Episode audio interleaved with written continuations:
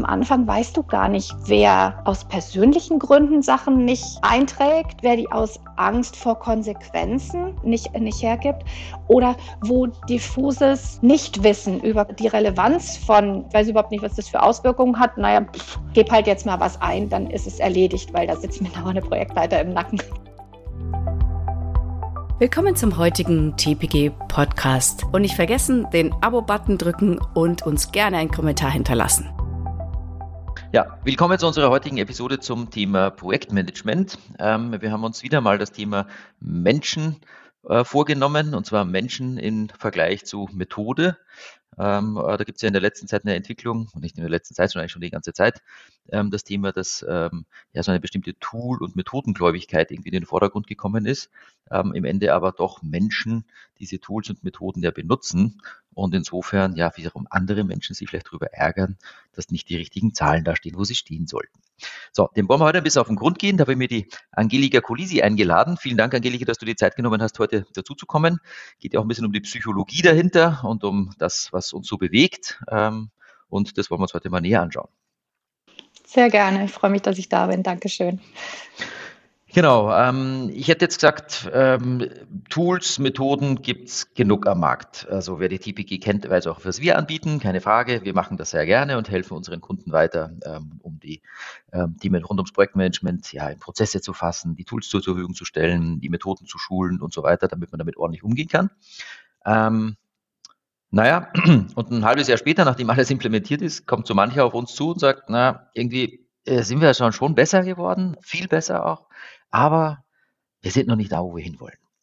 Weil vielleicht, ja, wie ich gerade vorhin schon gesagt habe, die Zahlen, die ich mir gewünscht hätte, die jetzt alle schön richtig sind und die Ressourcenauslastungen alle grün und es ist irgendwie noch nicht ganz so gekommen, wie wir uns das gewünscht hätten. Weil, warum auch immer, nicht alle mitmachen.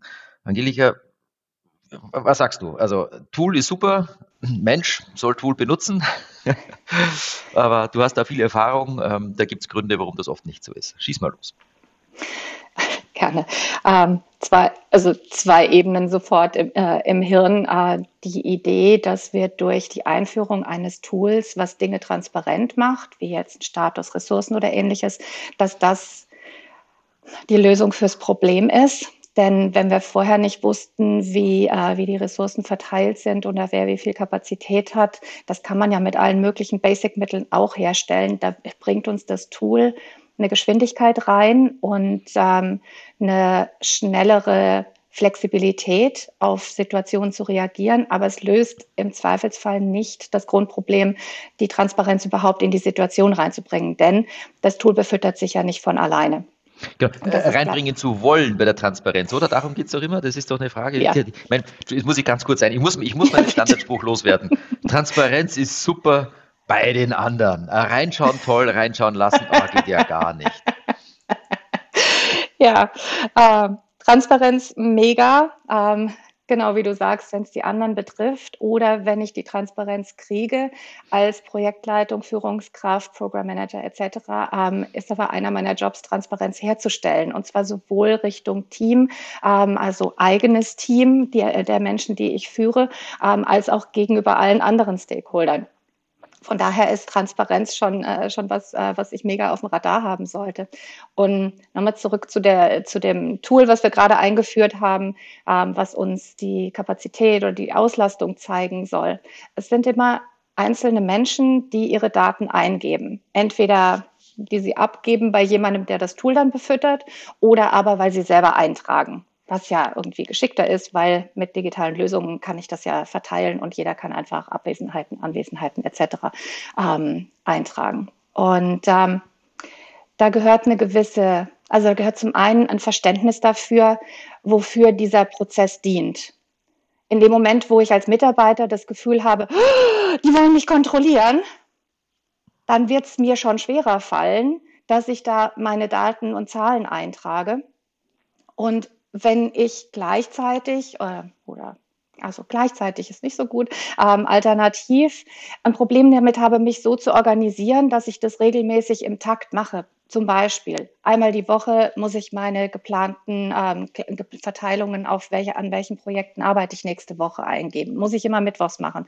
Ja, wenn ich leider schlampig bin oder irgendwie so dieses Konzept von Zeit und Management nicht so auf dem Radar habe, dann brauche ich da ein gewisses Prozessverständnis. Ich brauche ein paar Tools als Mitarbeiter, ähm, um mich daran zu erinnern. Und im Zweifelsfall, wenn ich das nicht hinkriege, und meine Führungskraft das weiß, dann ist es halt an der Führungskraft dafür zu sorgen, dass ich als Mitarbeiter daran erinnert werde, dass die Führungskraft herkriegt, dass an diesem Mittwoch zum Zeitpunkt X auch die Daten da sind, wo sie sein sollen. Und das hat viel weniger mit dem Tool, was wir gerade schön eingeführt haben, zu tun, als damit, wie ich als Führungskraft, ich wechsle jetzt mal gerade die Rolle, äh, wie ich als Führungskraft mit den ganzen Mitarbeitenden rede, wie ich weiß, wer wie tickt, bei wem muss ich denn vorher nochmal anstupsen, ähm, wie oft muss ich, steht da Tropfen hüllt den Stein, am Dienstag nochmal sagen, denkt bitte alle dran, dass ihr bis morgen um 12 ähm, das Zeug eingetragen habt. Diese ganzen Verhaltensweisen, die ich als Führungskraft mitbringe, die sind viel wichtiger, um das Tool, was wir gerade eingeführt haben, zum Erfolg zu bringen, nämlich dass das überhaupt die Transparenz liefert, die wir uns davon versprechen. Weil das sind 99 Prozent. Das Tool am Schluss, die Daten, die eingegeben werden, sind ein, meinetwegen zwei Prozent. Über die Prozente diskutieren wir nochmal. Gerne. Aber ich gebe dir voll recht, ähm, es ist, äh, geht, geht, ist genau der Punkt. Also man, man hat ein Tool, äh, man, äh, man, man weiß, dass man es tun sollte, man tut es auch. Und ich würde jetzt sogar auch noch einen zweiten Punkt sehen oder noch mehrere Punkte. Also die eine Frage, die du gerade angesprochen hast, wann ich es mache. Mache ich es überhaupt regelmäßig? Ja, okay, muss ich mein Verhalten ändern? Und das ist genau diese Schwierigkeit. Verhaltensänderung heißt halt eben, naja, da kommt das Thema Change Management auf den Tisch. Ähm, weil wenn ich etwas ähm, genauso mache wie vorher, nur im anderen Tool, meine Güte, was soll's, dann muss ich das Tool wechseln. Dafür brauche ich jetzt, naja, eine Schulung. Ja. Aber wenn ich das bis jetzt nicht gewöhnt war, das zu tun, also wenn ich jetzt generell etwas neu machen muss, was ich vorher noch nie gemacht habe oder mal vielleicht auf Zuruf mal, aber auf jeden Fall nicht so regelmäßig und so weiter, dann geht es ja genau darum, dass ich das eben verstehen muss, dass ähm, ich das Why geklärt haben muss, dass ich eben, wie es im Change Management schon gemacht wird, einen Sponsor brauche, der dieses ganze Thema vertritt, der das allen klar macht, ähm, dass er es wirklich haben will oder sie haben möchte auf jeden Fall eine, eine Führungskraft von, sagen wir mal, weiter oben, ähm, das entsprechend mal, ähm, mal hier artikuliert hat, dass das wirklich wichtig ist, ähm, aber auch den ganzen Kreislauf dargestellt hat, wo das hinführt und vor allem eben auch, was passiert, wenn man es nicht macht oder wenn man es nicht rechtzeitig macht oder was mit der Datenqualität auch passiert. Das muss ich ja verstanden haben. Dann habe ich einen Punkt erledigt, dann sage ich, okay, verstanden habe ich es. Hm, naja, aber trotzdem bleibt es ja dabei, nur weil wer andere was haben möchte, muss ich mich ändern. Also sorry, ähm, da, da, fehlt ja noch was. Also ich brauche dann auch nochmal die Frage, what's in it for me? Also wieso, was habe ich denn davon? Habe ich was davon? Habe ich überhaupt was davon? Also das sind ja die Dinge, die mir meine direkte Führungskraft hoffentlich auch irgendwie mal, mal nahelegt und auch mal beibringen kann, dass ich was davon habe, da mitzumachen. Ähm, egal ob es jetzt ähm, das Thema Ist-Stundenerfassung ist, äh, was manche auch immer als das Einfachste eigentlich ähm, äh, hinstellen ähm, im Rahmen des Projektmanagements. Man sagt, naja, planen und so, das ist kompliziert. Klar, Ressourcenmanagement, ja, Portfolio-Management, ja. Aber Leute, ihr werdet jetzt doch in der Lage sein, eure Ist-Stunden einzutragen. Da kann ich mir nur schmunzeln. Ähm, ja, natürlich sind die Leute in der Lage dazu. Aber wann schreiben sie es hin? Was schreiben sie hin? Und auch wenn ich mir die Rückmeldemaske einfach mal vorstelle, in welche Zeile schreibe ich es denn hin? Das Krasseste, was ich jemals gesehen habe oder gehört habe, ist, dass jemand tatsächlich gesagt hat, ich habe da so viele Zeilen in meiner Rückmeldemaske, gucken Sie sich das mal an. Ich habe überhaupt keine Zeit und Lust. Ich schreibe da oben acht für heute hin, Enter, fertig. Sagt ja, sag mal, also ich habe echt gedacht, ich, also ich hab, musste, musste wirklich nach, nach Luft ringen, als ich mir das gesehen, als ich das gesehen habe, dachte ich mir, das, das kann ja gar nicht sein, dass jemand so ein Verhalten an den Tag legt. Aber auf die Frage, warum er das, das denn macht und wie lange er das schon macht, die Frage, warum war schon vorbeantwortet. Es ist ihm zu viel rauszugucken, in welcher Zeile er das denn machen muss. Er macht zehn verschiedene Sachen am Tag und das, das will er gar nicht. Außerdem stehen 30 auf dem Bildschirm, wovon er wieder fünf nicht geschafft hat und keine Ahnung. Also es ist einfach viel zu viel. Und auf der anderen Seite sagt er, äh, es hat sich auch noch niemand beschwert. Ich mache das seit ich mache das schon lange so. Also, wenn ich etwas tun soll und das hat keine Konsequenz im Sinne von, dass jemand mal sagt, hey, äh, kannst du es bitte richtig machen oder hey, vielleicht haben wir die noch nicht richtig abgeholt und hast du nicht verstanden, was das für eine Auswirkung hat, wenn du es falsch machst. Aber wenn es jetzt auch nur einer von zehn macht, dann geht es vielleicht unter in der Datenmenge, aber egal, es macht ein falsches Bild und es passt einfach nicht. Und ähm, genau wie du vorhin gesagt hast, das Thema Kontrollieren, ja, Ist-Stundenerfassung ist nicht so easy vom Thema. Ja, das ist ja genau der Punkt, wo ich dann sage, hups, ich hatte vier Tage geplant, bin bei fünf und immer noch nicht fertig. Ähm, hm, schreibe ich jetzt auf denselben Task noch hin? Hey, ich bin jetzt schon bei sieben, mein Gott. Was sollen die anderen von mir denken? Naja, hm, ach, da gibt's noch diesen Task, wie heißt der? Team Activities. Ach, ich schreibe es mal. Oder auf was weiß ich was, interne Weiterbildung, Fortbildung. Irgendwo muss ich es ja hinschreiben, ja. Also die Mühe mache ich mir vielleicht noch, aber egal, auch dann ist es falsch. Also die Methode ist einfach, das Tool ist einfach, es ist eine Bildschirmseite. Aber trotzdem muss ich jeden Tag vielleicht mehr als eine Zahl hinschreiben. Und jetzt sagst du uns vielleicht aus psychologischen Gründen nochmal, wieso haben die Leute manchmal Schwierigkeiten damit? Also aus Mitarbeitersicht äh, wieder gesprochen, ähm, Stichwort Overwhelm. Ich habe irgendwie 30 Zeilen auf dem Bildschirm niemand hat mir so richtig erklärt, warum das wichtig ist. Also ich rede mal jetzt von Beratungsunternehmen, wo Billable Hours ähm, an Kunden davon abhängen, dass ich meine, meine, meine Stundenzuordnung richtig mache. Wenn ich jetzt, ähm, wenn meine Leistung auf an drei Kunden äh, in Anführungszeichen verkauft ist, also wenn ich auf drei Kundenprojekte arbeite, dann ist es mega relevant dafür, dass mein Arbeitgeber diese zwei Stunden auch an den Kunden fakturieren kann. Hängt übrigens mein Gehalt davon ab in letzter Konsequenz, dass mein Unternehmen dann die Leistung auch an die Kunden fakturieren kann. Wenn mir das niemand verklickert hat, sprich mein Projektleiter, meine Projektleiterin, meine Führungskraft, wenn mir das niemand klar gemacht hat, warum das relevant ist, dass ich nicht einfach stumpf acht Stunden irgendwo hin pflaster, sondern was da an Konsequenz ist, ob ich das jetzt auf Projekt 1, 2 oder 5 eintrage oder auf interne Stunden, die man ja nicht fakturieren kann, dann habe ich schon mal erst null Motivation oder dann, dann ist es eigentlich wurscht. Dann trage ich halt irgendwas ein, weil mir jemand gesagt hat, okay, wenn du das nicht einträgst, dann gibt's Ärger mit dem Chef so ungefähr. Also so die alte Variante. Punkt eins. Dann habe ich ähm, den puren Overwhelm, wenn wirklich 30 Sachen da draufstehen und ähm, wir ticken ja alle ein bisschen unterschiedlich. Manche von uns sind sofort gestresst, wenn sie irgendwie 30 kleinteilige Dinge auf einem Bildschirm sehen ähm, und tun sich leichter damit, wenn sie nur zwei, drei oder fünf zur Auswahl haben.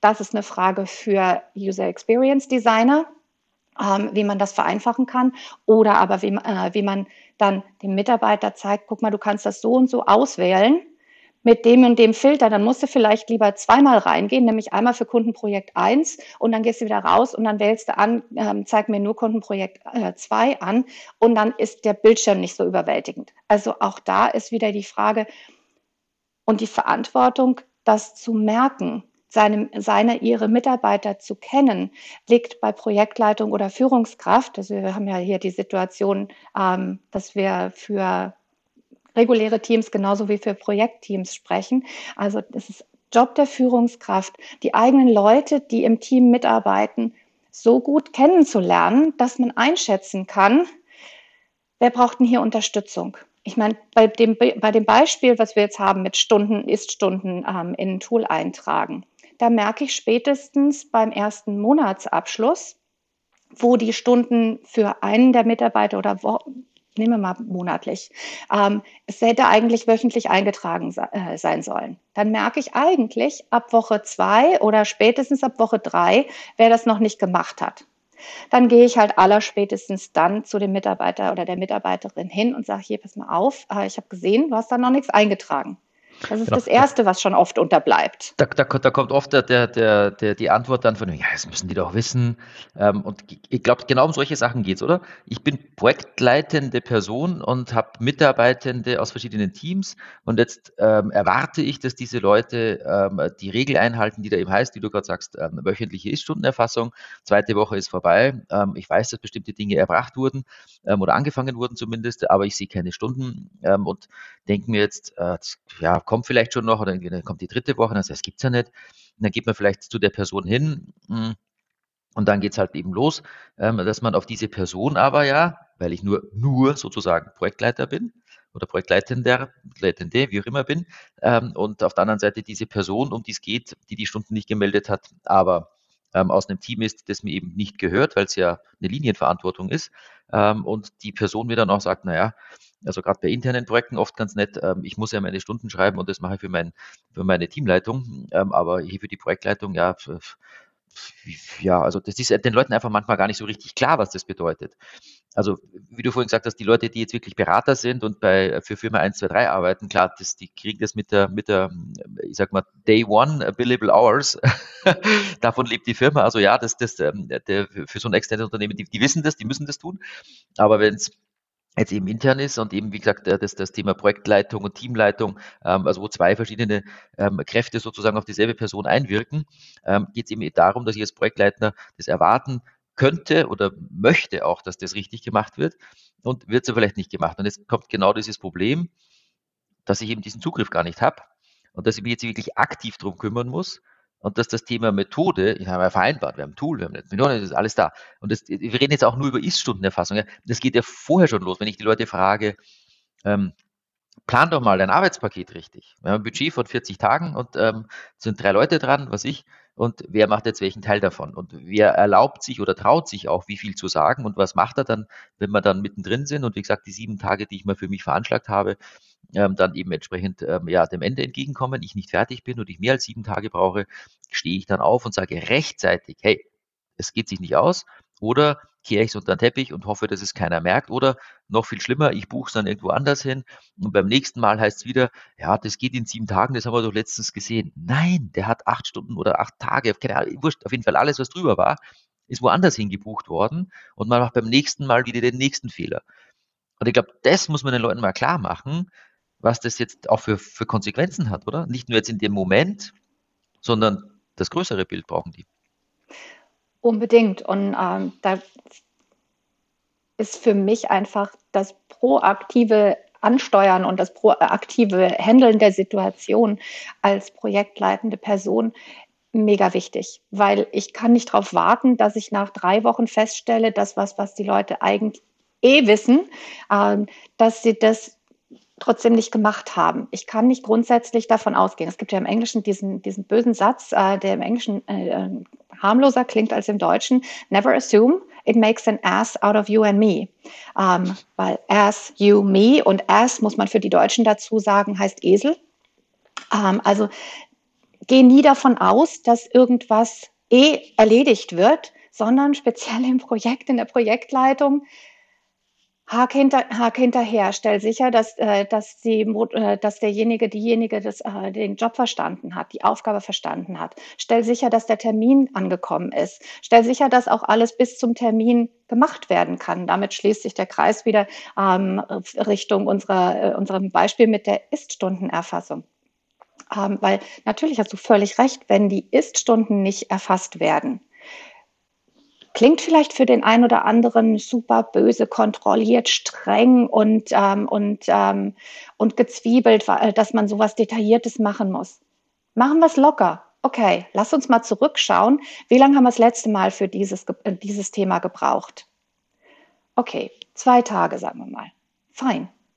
Dann speichern wir uns das bestenfalls im Hirn ähm, und wissen und können das abrufen, wenn wir, wenn wir denjenigen das nächste Mal fragen, okay, wie lange braucht es, bis du dieses oder jenes gemacht hast? Das heißt eine Prozessbeschreibung oder ein Code oder ein, ein Setup für irgendein Tool. Dauert zwei Tage. Okay. Wenn wir jetzt nicht mitschreiben, ob wir wirklich zwei Tage brauchen, dann machen wir genau den Fehler, den du, äh, den du äh, angesprochen hast. Dann ähm, kriegen wir nicht mit, dass es in Wirklichkeit viereinhalb Tage braucht. Dann haben wir dem Kunden zu wenig in Rechnung gestellt. Wir haben unsere interne Kapazität komplett falsch geplant, weil wir haben gedacht, dass derjenige der, oder diejenige, die an diesem Thema arbeiten, am dritten Tag fertig sind und was Neues machen können. Mit dem Effekt, dass wir so einen, so ein Domino-Puzzle ähm, kreieren.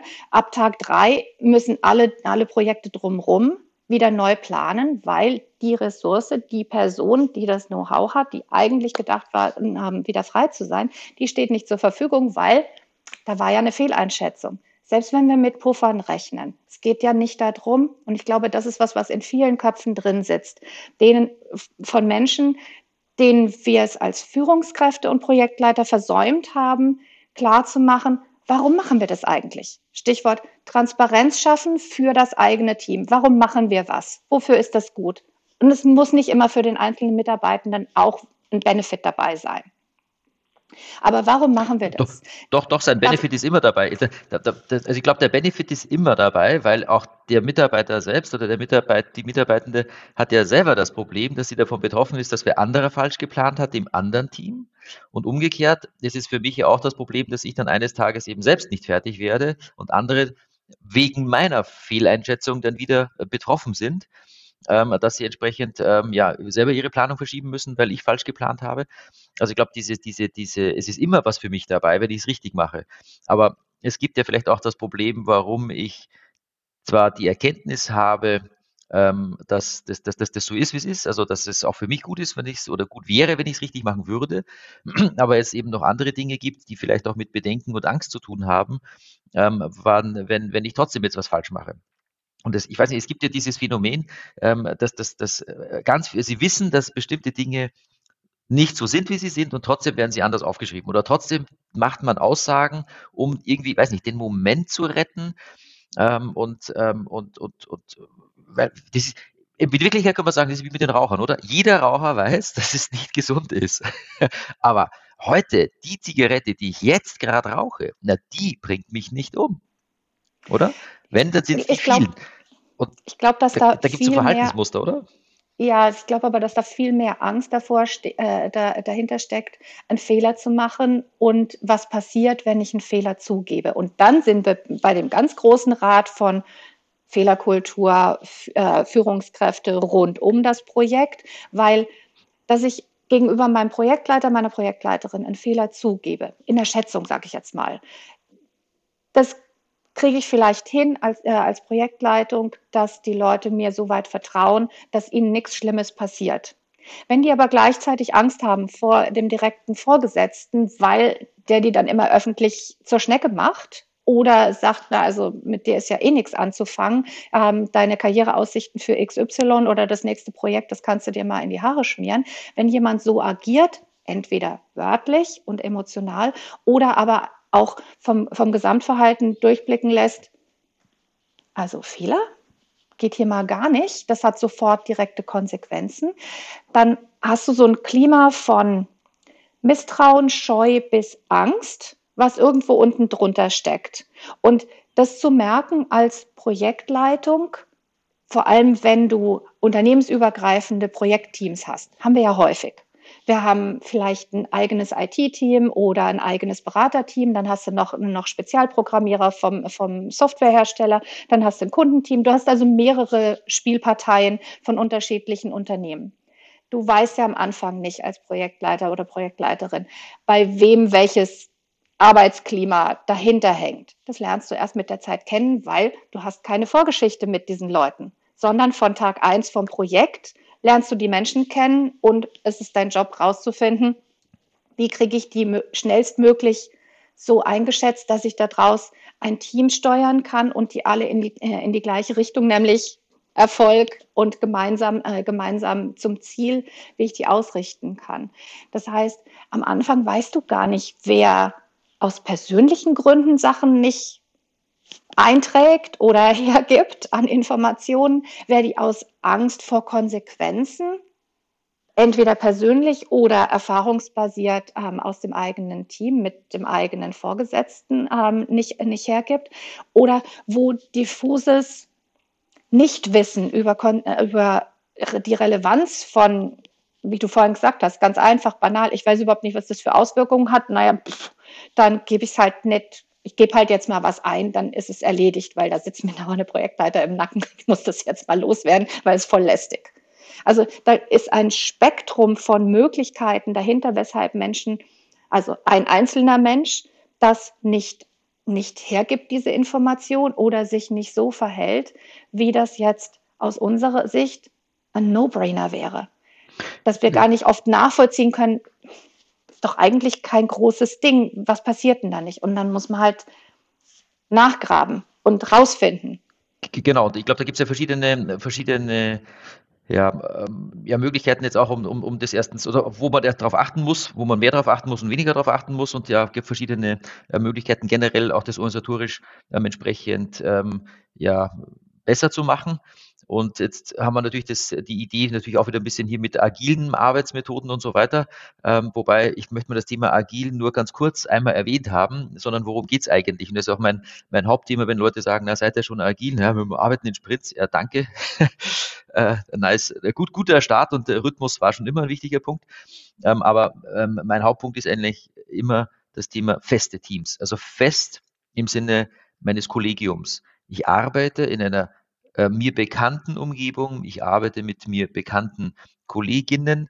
Ähm, ich kenne die Leute, genau wie du gesagt hast, eben, du kommst in ein ähm, großes Projekt, wo eben Leute aus anderen Firmen und so weiter dabei sind, die kennst du eben nicht. Und das ist ja gerade der, der, der wesentliche Punkt in der ganzen ähm, in der ganzen agilen ähm, Welt, dass all die Vorteile, die man sich daraus erhofft, aus meiner Sicht in erster Linie daher kommen, dass das Team eine feste Zusammensetzung hat. Das kann, man, kann jeder aus seinem Leben ganz einfach mal kurz checken. Ähm, wem erzähle ich Dinge, die ich, naja, sagen wir mal, also Geheimnis klingt immer so blöd, ja, aber, aber man hat Freunde, die sind, die sind, die sind enger an einen gebunden, denen erzählt man mehr. Und es gibt Leute, die kennt man weniger gut, bis hin zum Nachbarn, den man nicht leiden kann, dem erzählt man vielleicht sogar absichtlich was Falsches. Ja, Sie können Ihr Auto jetzt in der Einfahrt nicht parken, weil ich fahre gleich weg. Äh, wegfahren wir die ganze Woche nicht, aber der parkt dort nicht. Also Ganz klar, oder? Ähm, und wem anderen wird man das ganz anders erzählen. Ähm, auf jeden Fall die Nähe, die man hat, also die persönliche Beziehung spielt eine extreme Rolle. Jeder hat Schulfreunde, die man keine Ahnung wie lange kennt aus dem Kindergarten, denen erzähle ich Dinge ganz anders. Ist heute noch mein bester Freund seit 50 Jahren oder was weiß ich was, als jemand, den ich gerade mal neu kennenlerne oder den ich zum ersten Mal im Projekt sehe. Ich glaube, die Spanne ist sehr weit, braucht man, glaube ich, nicht weiter ausholen. Aber wenn ich das weiß, dass das so ist, dann muss ich mich doch genau als Projektleiter oder projektleitende Person ganz generell, die jetzt ein neues Team formt, aktiv drum kümmern, weil man ja weiß, dass man die Leute noch nicht kennt. Also muss man sie kennenlernen, muss man denen den roten Teppich ausrollen, auch wenn man das vielleicht nicht möchte, aber man muss die Zeit investieren und das muss man auch planen. Das ist auch, weiß nicht, vor, vor vielen Jahren ging es auch mal generell darum, wie viel Projektmanagement-Aufschlag man in ein Projekt überhaupt reinbringen darf. Es müssen auch 100 Manntage programmiert werden und jetzt kommen sie hier mit 15 Tagen Projektmanagement daher. Also, naja, die Erfahrung zeigt halt, dass man es braucht. Naja, und jetzt glaube ich, sind wir noch eine Stufe, eine Stufe weiter, dass man sagt, naja, Projektmanagement ist jetzt nicht nur das, dass man sich ums Projekt kümmern, es organisiert und keine Ahnung, Berichte schreibt, plant, ähm, Projektstrukturen aufbaut, was weiß ich was, sondern dass man auch Zeit einplant, aktiv, dass man sich um die Menschen kümmert. Dass man nicht ein Kickoff-Meeting macht per Teams, das eine Stunde dauert, obwohl 15 Leute drinnen sind, von denen sich 10 noch nie getroffen haben, sondern man sagt, Leute, wir wollen da einen Tag investieren. Weil wir einfach auch wissen müssen, so ein bisschen, ne? welchen Background haben die Leute, was kann man von den Leuten erwarten, was bringen die mit, wie ticken die so. Das kriegt man in einem Zwang zwar auch nicht raus, aber in einer Stunde garantiert nicht. Und ein Tag ist dann schon besser und sich vielleicht auch tatsächlich, ja, dann nehmen wir die Reisekosten in die Hand und fahren an denselben Ort. Ähm, es ist wunderbar investiertes Geld. Ähm, es ist ein Riesenunterschied, ob ich jemanden schon mal beim Kaffee getroffen habe und danach Teams-Meetings habe oder ob ich den nur über Teams kennengelernt habe. Das macht einen Unterschied. Es merkt man nicht gleich, aber im Laufe der Zeit sagt man irgendwann hinterher, ja, es wäre schon gescheiter gewesen. Hätten wir uns, ja, hast recht, hätten wir uns vorher zusammengesetzt, wäre das wahrscheinlich leichter gegangen, oder? Den Satz kennen wir doch alle. Ja, dann machen wir es doch bitte. Oder eben bis hin zu der Frage, dass man eben wirklich sich Mühe gibt, Teams fest zu formen. Weil es ist zwar nicht mein bester Schulfreund, der denn in diesem festen Team sitzt, aber jemand, mit dem ich, naja, jetzt schon Monate an derselben Sache arbeite. Und wie es so schon heißt, dass man halt seine Pappenheimer mal kennenlernt, dass man weiß, du Charlie, weißt schon, du hast letztens, ähm, letztens hast du auch gesagt, dass das sieben Stunden sind und du hast, also nach, am dritten Tag waren wir fertig. Ist jetzt kein Problem, aber ich habe ja auch noch was lernen müssen, aber wollen wir beim nächsten Mal, wenn wir es wieder machen, da sagen wir doch gleich, dass wir länger brauchen. Ist ja jetzt kein Problem. Und genau dieses Fehler zugeben und auch als Führungskraft mit eigenem Beispiel vorauszugehen und sagen, ich habe einen Fehler gemacht. Oh, ich habe mich getäuscht. Beziehungsweise auch einfach mal selbst Dinge fragen, die man wo andere eigentlich meinen, ich müsste es selber wissen, dass ich sie trotzdem frage. Weil darum geht's doch, oder? Dass ich auch mal selbst meine Unsicherheit vielleicht zeige. Ähm, und mein, man muss jetzt nicht komplett ins Schaufenster stellen, aber man kann den Leuten das gute Gefühl geben, dass jetzt nicht jeder alles wissen muss und auch gar nicht jeder alles wissen kann heutzutage. Ich glaube, das ist doch ein, ein, ein, ein, wesentliches Ding ist, es ist alles so, so schnelllebig, so komplex, so in der VUCA haben wir letztens, äh, Tina, das Thema gehabt, äh, was VUCA im Projektmanagement, ja, alles verändert sich ständig und so weiter. Es ist heutzutage eben auch keine Schande, mal was nicht zu wissen. Ähm, Vorsicht, auf LinkedIn gibt es dann immer gleich diese Dinge, wo wir denken, oh, Leistung zielt aber schon noch und so weiter. Ja, klar, natürlich, keine Frage, ja. Aber halt vielleicht nicht im ersten Moment und ich darf fragen. Und ich, ich muss auch sogar, fragen. Ich muss, ich muss fragen, gerade wollte wollt ich sagen.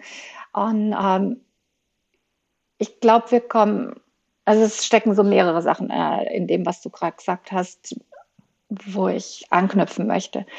Zum einen diese Idee, dass Projektmanagement mehr oder weniger verwaltende, planende, koordinierende, strukturierende Tätigkeit ist. Das war es ja auch zum, äh, früher äh, zuallererst. Das musste erstmal etabliert werden, dass man überhaupt Projektmanagement in der Form macht, damit man Dinge strukturiert angeht und koordiniert angeht.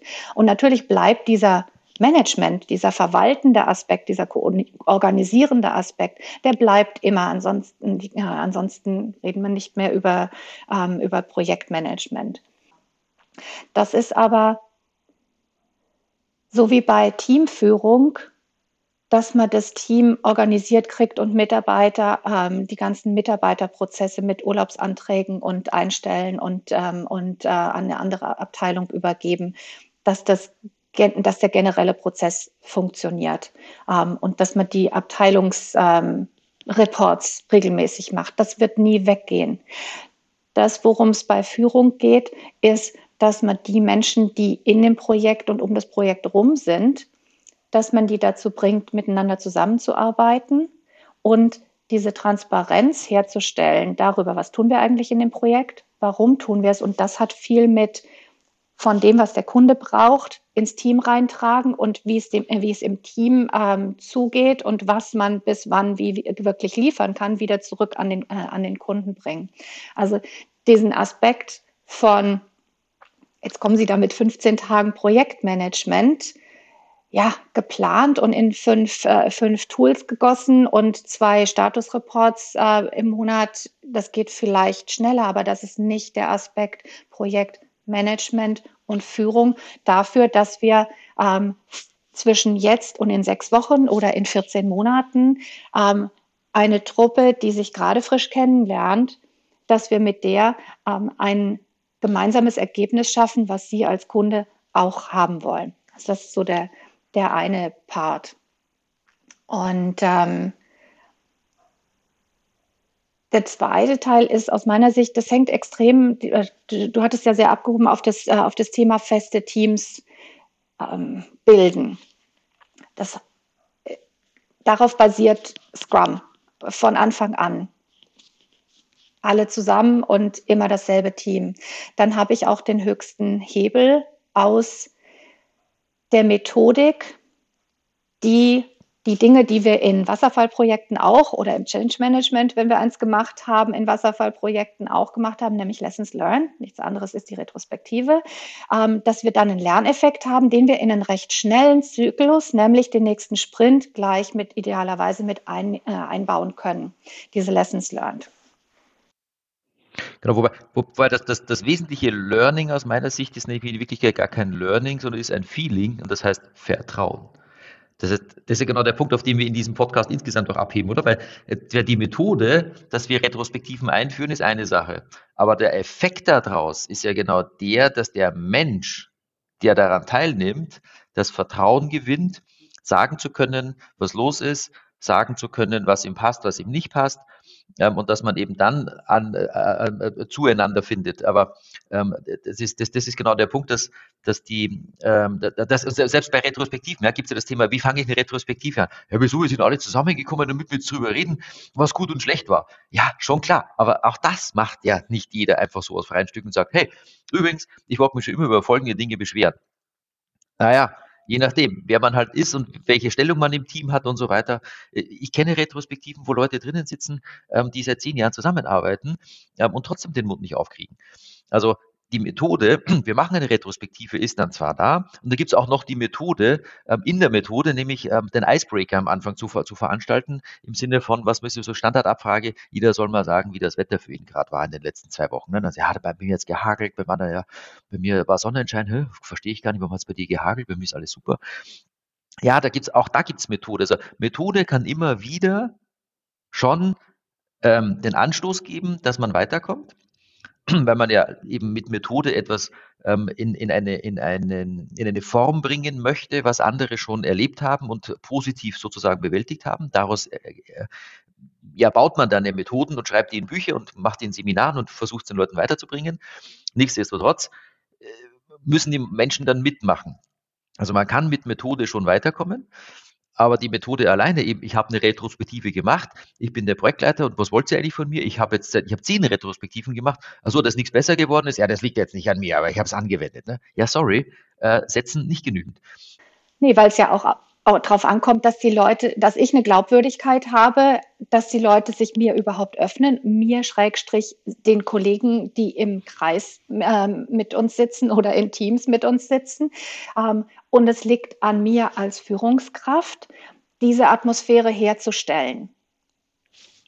Den Anspruch habe ich, dass ich das schaffe, und dass das auch meine Coaches, meine, äh, meine Teamleiter, meine Projektleiter, wer auch immer ähm, da in Verantwortung steht für ein Team X, dass derjenige oder diejenige das hinkriegt, eine Atmosphäre zu schaffen, in der die Menschen bereit sind, sich so weit arbeitsbezogen zu öffnen, dass man sinnvoll Verbesserungen einbauen kann. Denn erst, erstens brauchen wir die Transparenz und dafür brauchen wir das Vertrauen. Und dann nützt es ja nichts, wenn wir das alles hübsch an einen Flipchart schreiben und sagen, das, das müsste man mal ändern. Also man müsste mal, wer ist denn der Mel, hat man gesagt, ne? Ähm, da wo ich aufgewachsen bin. Wir müssen das machen und dazu müssen wir, alle, die wir da in dem Kreis oder in Teams sitzen, müssen in dem nächsten, äh, in dem nächsten, äh, in der nächsten Phase, ab heute, ab morgen, je nachdem, was wir vereinbaren, Dinge anders tun. Und dann sind wir wieder bei den Grundlagen von menschlichem Verhalten jeder, der schon mal versucht hat, sich irgendwas abzugewöhnen oder eine neue Sportart zu beginnen oder keine Ahnung, wir haben jetzt demnächst Neujahr, ähm, mit dem Joggen anzufangen. Der innere Schweinehund, der hält uns ganz schön massiv davon ab, Dinge zu verändern. Und Verhaltensänderung kommt nach Gedankenänderung, Gefühle ändern, innere Glaubenssätze ändern. Da kommt dann irgendwann Verhalten. Im Job erwarten wir, dass das alles andersrum geht. Wir wollen erst das Verhalten sehen und dann kommen die, äh, dann erwarten wir, dass die Menschen sofort mit, ich habe den Gedanken, ich habe das erfasst, das macht Sinn, also rein rational sagen, okay, ich ändere mein Verhalten. Und im Schlepptau haben sie dann ihre eigenen Gefühle, Glaubenssätze und Gedöns.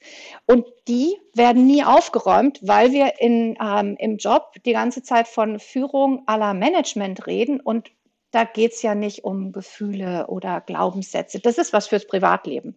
Das ist völliger Humbug. Ich erwarte nicht von jeder Führungskraft oder jedem Projektleiter, jeder Projektleiterin, dass die sich jetzt irgendwie in eine Coaching-Session begeben mit jedem einzelnen Mitarbeitenden, weil da irgendwelche Glaubenssätze hinten dran hängen. Darum geht es nicht. Es geht nicht darum, jetzt noch mehr Last auf einzelne Führungskräfte zu legen.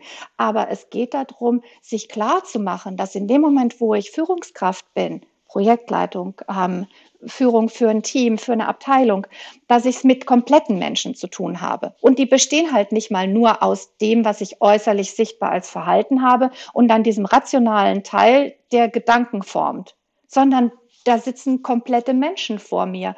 Und da hat jeder und jede auch so sein Päckchen zu tragen, wenn es um Neuerungen geht. Und ich mal da, wenn es um, um so Change-Themen geht, mache ich immer mal gerne so die gaußsche Normalverteilungskurve auf. Ne? So, ihr kennt die, das ist die Normalverteilung. Und ähm, Papa Gauss hat gesagt, ähm, die ersten fünf bis zehn Prozent ist die, das eine Extrem, die, die, die anderen fünf bis zehn, äh, zehn Prozent. Der, das andere Extrem sind, sind auch wieder fünf bis zehn Prozent. Und dann haben wir die dicke Glocke von der Normalverteilung, sind so 80 bis 90 Prozent in der Mitte. So, wenn wir das auf Change anwenden, dann haben wir fünf bis zehn Prozent, die sagen, yay, Change, was Neues, wo kann ich mitmachen? Und dann haben wir aber am anderen Ende haben wir fünf bis zehn Prozent der Leute von einer gegebenen Gruppe X, Never die ever. sagen, Veränderung, wo genau. kann ich, wo kann ich weglaufen? Oder Worst Case, Moment mal, nicht mit mir, ne? Und das sind dann die, die vielleicht auch aktiv dagegen arbeiten auf die eine oder andere Weise. Und die 80 bis 90 Prozent in der Mitte sind die normalen. Heißt ja auch Normalverteilung. Ne? Ähm, und das heißt, auf jede Gruppe von circa zehn Personen kann ich, diese, kann ich dieses Muster anwenden und ich habe ein bis drei Leute, wenn es gut läuft, die sagen, yay, cool, ich mache mit. Ich habe ein bis drei Leute, die vielleicht oder vielleicht auch nicht zu erkennen geben, dass sie das gar keine gute Idee finden und nicht mitmachen werden. Und dann habe ich die anderen irgendwo in der Mitte. Und unsere ganze, unsere ganzen Change-Ansätze und auch unsere ganzen Führungsansätze gehen davon aus, dass wir Leute haben in unserer Gruppe, die bei allem, was wir so als Führungskräfte reinbringen, mitmachen. Punkt. Äh, ja, genau. Also die Führungskräfte müssen sich darum kümmern, dass die Teammitglieder mitmachen. Ähm, ich drehe jetzt mal den Spieß nochmal um. Ähm, auch, auch die Führungskräfte selbst müssen sich ja an der Nase nehmen und auch da mal schauen, was denn, ähm, ja, was denn so zurückkommt aus den Teams, wie das dort ankommt. weil ich muss ja auch selbst mich darauf einlassen, dass wenn ich von Leuten eine Schätzung erwarte, dass das eine Schätzung ist. Also die Leute nennen dann Zahlen und wie gehe ich damit um, was ich bekomme. Also ich fordere das, ich krieg's, ich krieg's von dem einen, wie du gerade sagst, ähm, früher oder mit der Erkenntnis, dass ich jetzt machen muss, habe mich schon immer darauf gefreut, endlich das gescheit zu machen. Andere wollen davor weglaufen, die dazwischen, die in der Gaußenglocke hängen, die versuchen wir mit Trainings, Coachings und so weiter mit gutem Beispiel ähm, dazu zu kriegen ähm, und, ähm, und wir schaffen das. So, dann machen die das jetzt alles, aber ich selbst die äh, Person, die also Daten empfängt oder die ja, in diesen Projekten also irgendwelche Leistungen auch bekommt, ähm, muss aber das ähm, auch ähm, im, im, richtigen Licht tun. Ähm, und das ist eben genau, wenn es um das Thema Schätzen geht, ähm, ähm, eine, eine ganz wichtige Sache, wo man sich eben selber an der Nase nehmen muss, dass eine Schätzung eine Schätzung ist. Und deshalb haben wir auch einen Rhythmus. Das heißt, Methode und Mensch schließt sich an dieser Stelle wieder.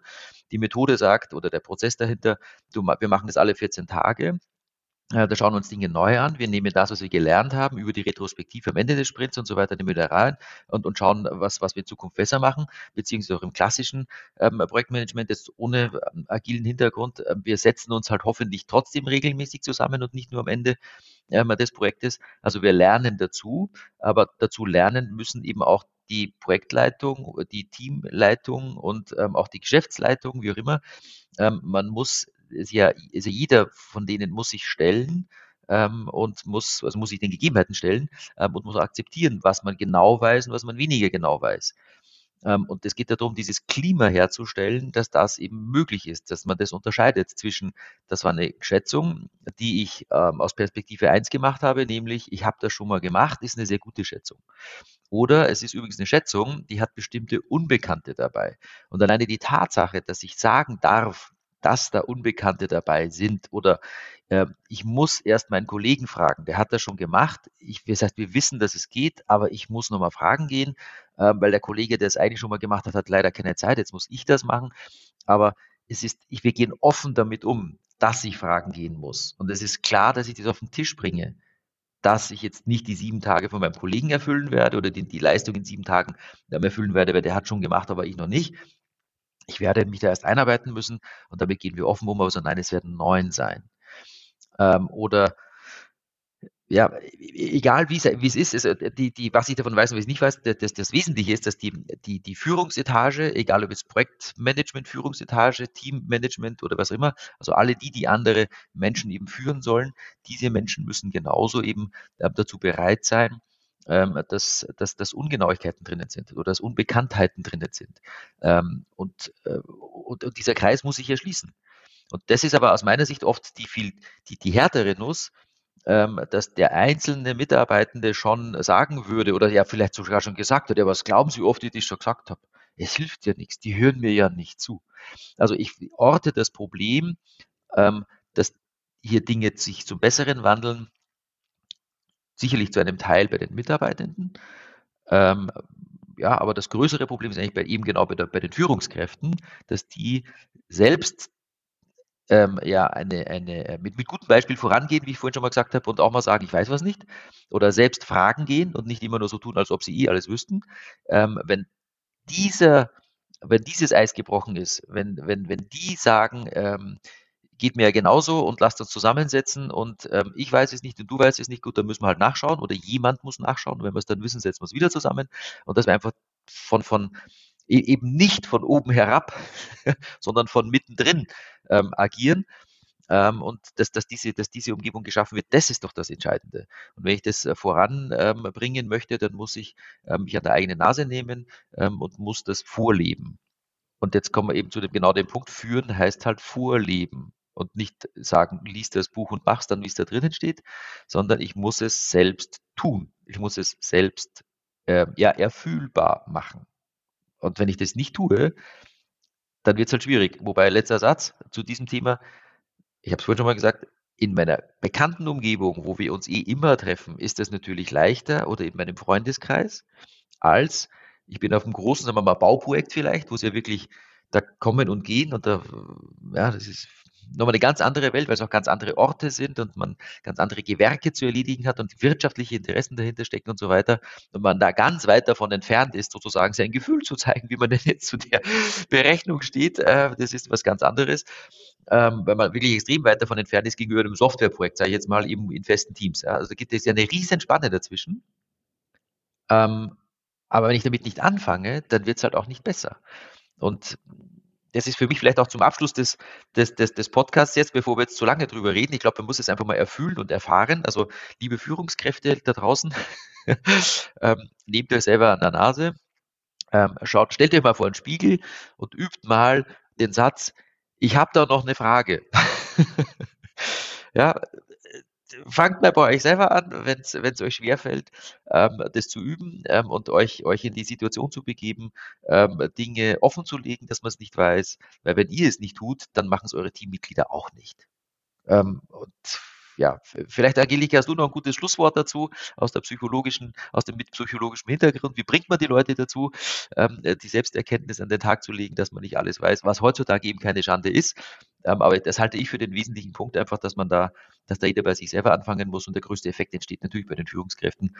Ähm, aber, aber das ist auch nicht jedem in die Wiege gelegt und da braucht man die Umgebung, die, ja, kann man schaffen, aber jeder ist letztendlich auch nur ein Teil des Ganzen.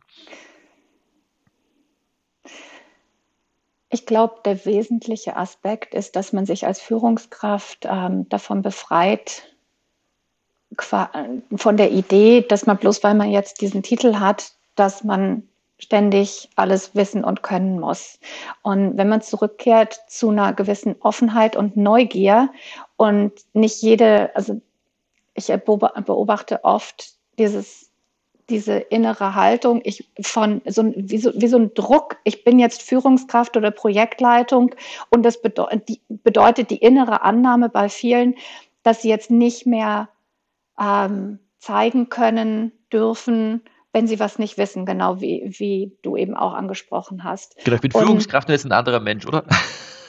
ja, ich glaube, der Druck ist einfach sehr groß, unter, de, äh, unter dem sich dann viele fühlen, verständlich, weil viele haben da lange darauf hingearbeitet, dass sie eben ein Projekt übernehmen können, dass sie eine Teamleitung übernehmen. Also ist das ein Ziel erfüllt und dann hatte man vorher so diese Idee, ähm, wie viel, wie viel selbstsicherer und wie viel klarer dann, äh, dann, äh, dann die Welt ist, wenn man dieses Ziel erfüllt. Und dann sitzt man in der neuen Situation oder steht in der neuen Situation und man kriegt eine Schätzung und kann die überhaupt nicht beurteilen, weil man auch den Menschen, der einem die Schätzung gegeben hat, noch nicht gut genug kennt. So, und dann einfach aus dem Kopf erstmal raus verbannen, alles, was da hochkommt von, naja, das wird schon stimmen oder hey, das ist so ein Erfahrener und ich mache das erst seit zwei Tagen, ich gebe das jetzt einfach mal so weiter. Ich stehe als Projektleitung dafür gerade, dass das Projekt zeitgerecht mit dem Plan ins Ziel läuft, den ich gerade kommuniziere bis ich nächste Woche neuere Erkenntnisse habe. Kleiner, ein kleiner Schwank am Rande. Ähm, nee, äh, bleiben die wir andere ernst. wieder erkennt, genau. Die andere aber akzeptieren müssen, dass es nächste Woche genau. wieder neu ist, dass wir auch wieder, auch wieder, haben.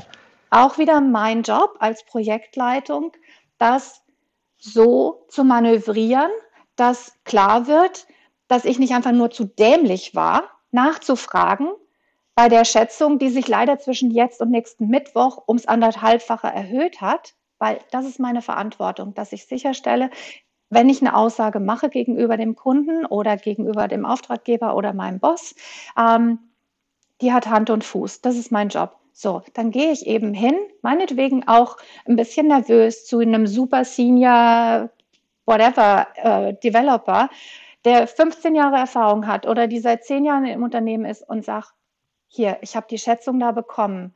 Kannst du mir, kannst du mir mal erläutern, wie die zustande kommt? Dann kriege ich vielleicht auch erstmal große Augen oder ein Augenrollen, so, boah, okay, jetzt muss ich das erklären. Das ist meine Worst-Case-Vorstellung vielleicht in dem Moment. Vielleicht ist es aber auch so, dass derjenige oder diejenige sich freut, dass ich mir die Zeit nehme, diese Schätzung zu verstehen. Und ich kann auch jederzeit dazu sagen, warum ich die verstehen will.